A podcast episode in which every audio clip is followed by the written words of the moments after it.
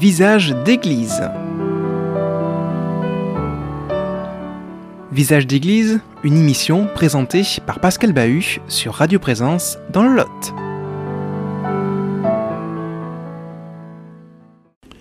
Chers amis, bonjour. Nous retrouvons le Père Bertrand Cormier avec qui nous cheminons depuis quelques mois à la découverte et l'approfondissement de l'encyclique Laudato Si du pape François.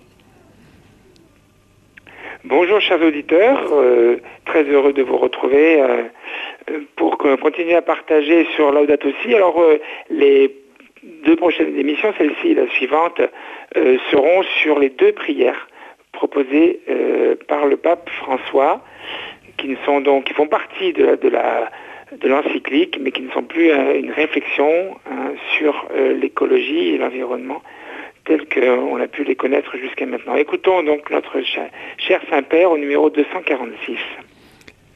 Après cette longue réflexion, à la fois joyeuse et dramatique, je propose deux prières.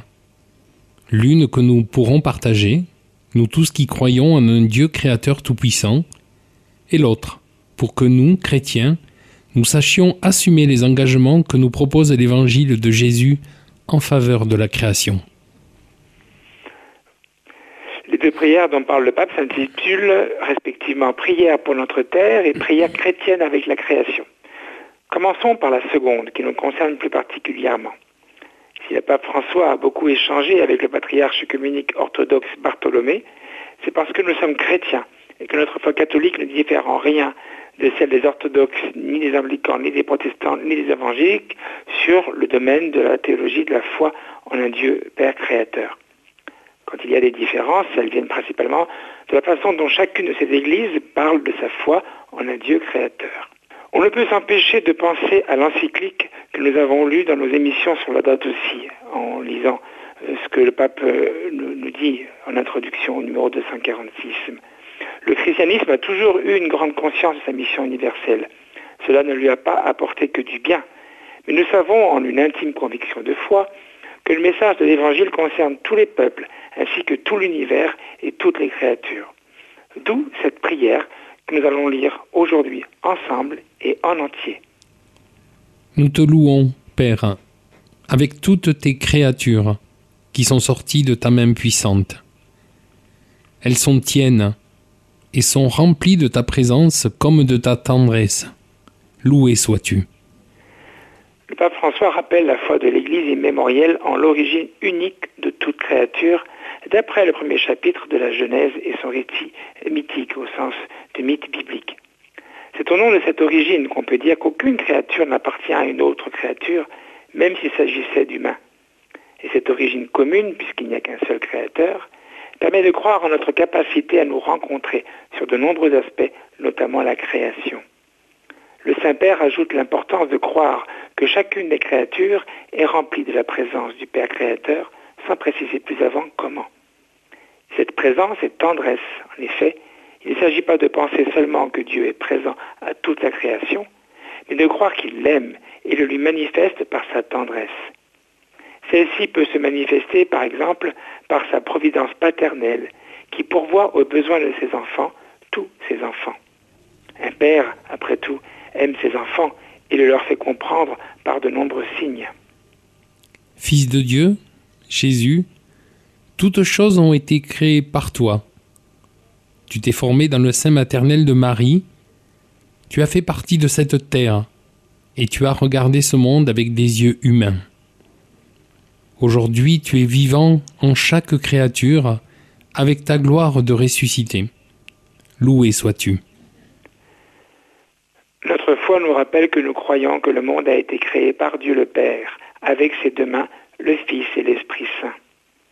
Le pape choisit de repartir de cette affirmation de foi et s'adresse donc là uniquement aux chrétiens qui croient en un Dieu unique, Père et Fils et Saint-Esprit, sans exclure les autres bien sûr. Tout a été créé par lui, dit Saint Paul dans son épître aux Colossiens au chapitre 1, verset 16. Dans le nom tout, il y a toutes les créatures.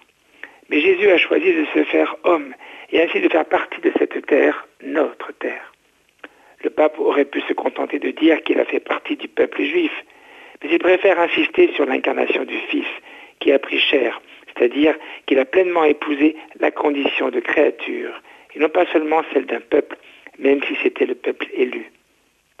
Le statut de Jésus est d'emblée universel et concerne ainsi le monde entier que Jésus a regardé en humain. Le Saint-Père termine ce paragraphe en mentionnant, comme pour Dieu le Père, qu'il est présent à chaque créature, en précisant qu'il le fait en tant que ressuscité vivant à jamais.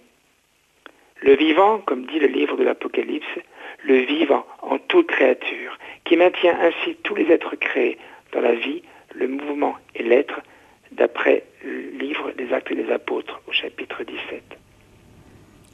Esprit Saint, qui par ta lumière oriente ce monde vers l'amour du Père et accompagne le gémissement de la création, tu vis aussi dans nos cœurs pour nous inciter au bien. Loué sois-tu.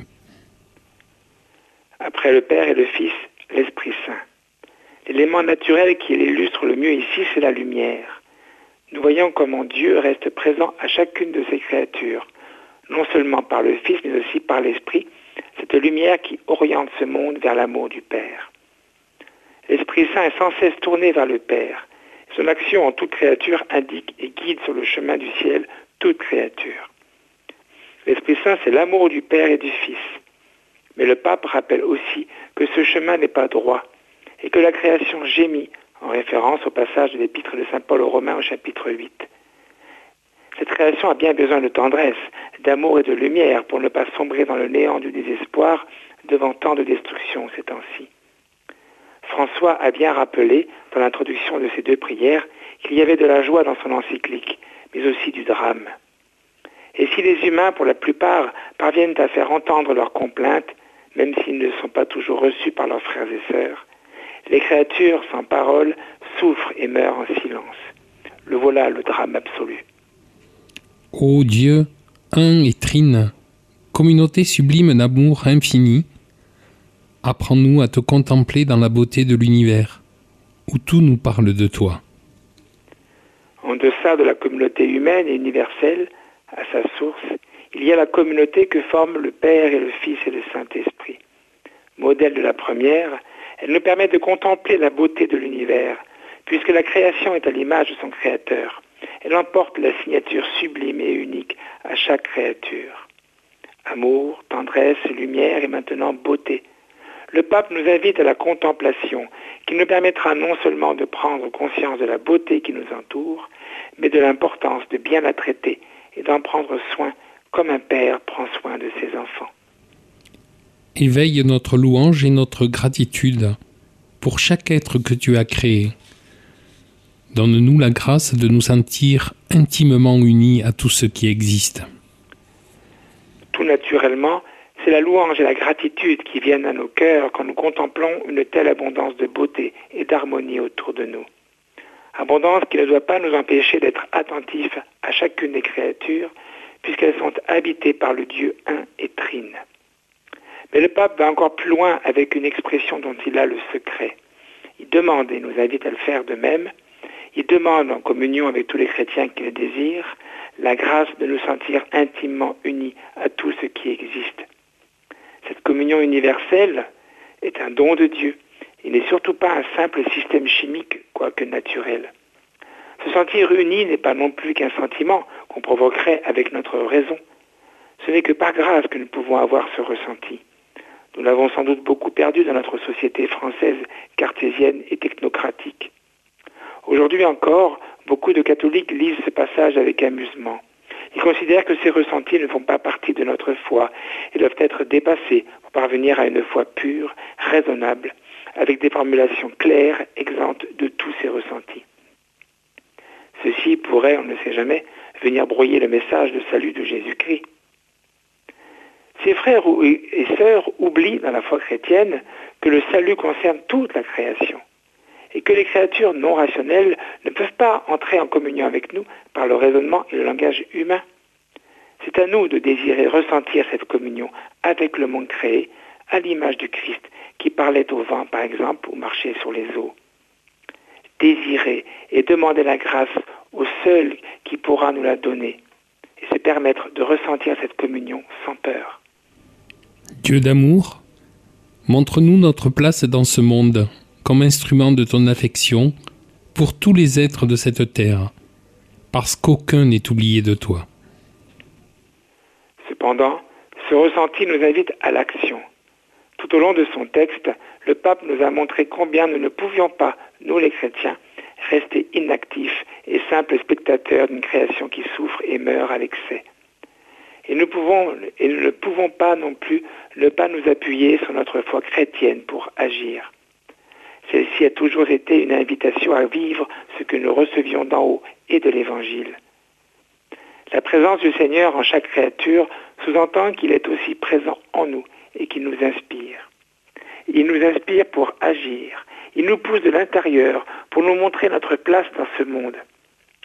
Si le pape nous l'a rappelé, cette place, il veut aussi et surtout qu'on entende de l'esprit d'amour du Père par le Fils.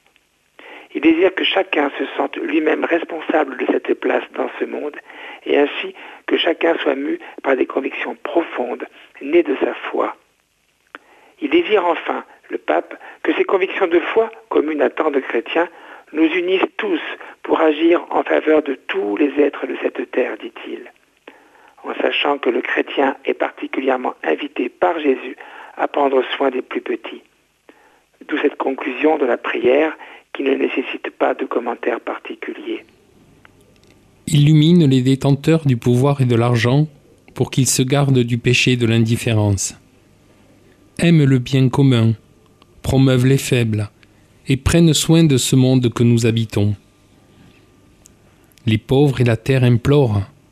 Seigneur, saisis-nous par ta puissance et ta lumière pour protéger toute vie, pour préparer un avenir meilleur pour que vienne ton règne de justice, de paix, d'amour et de beauté. Loué sois-tu. Amen.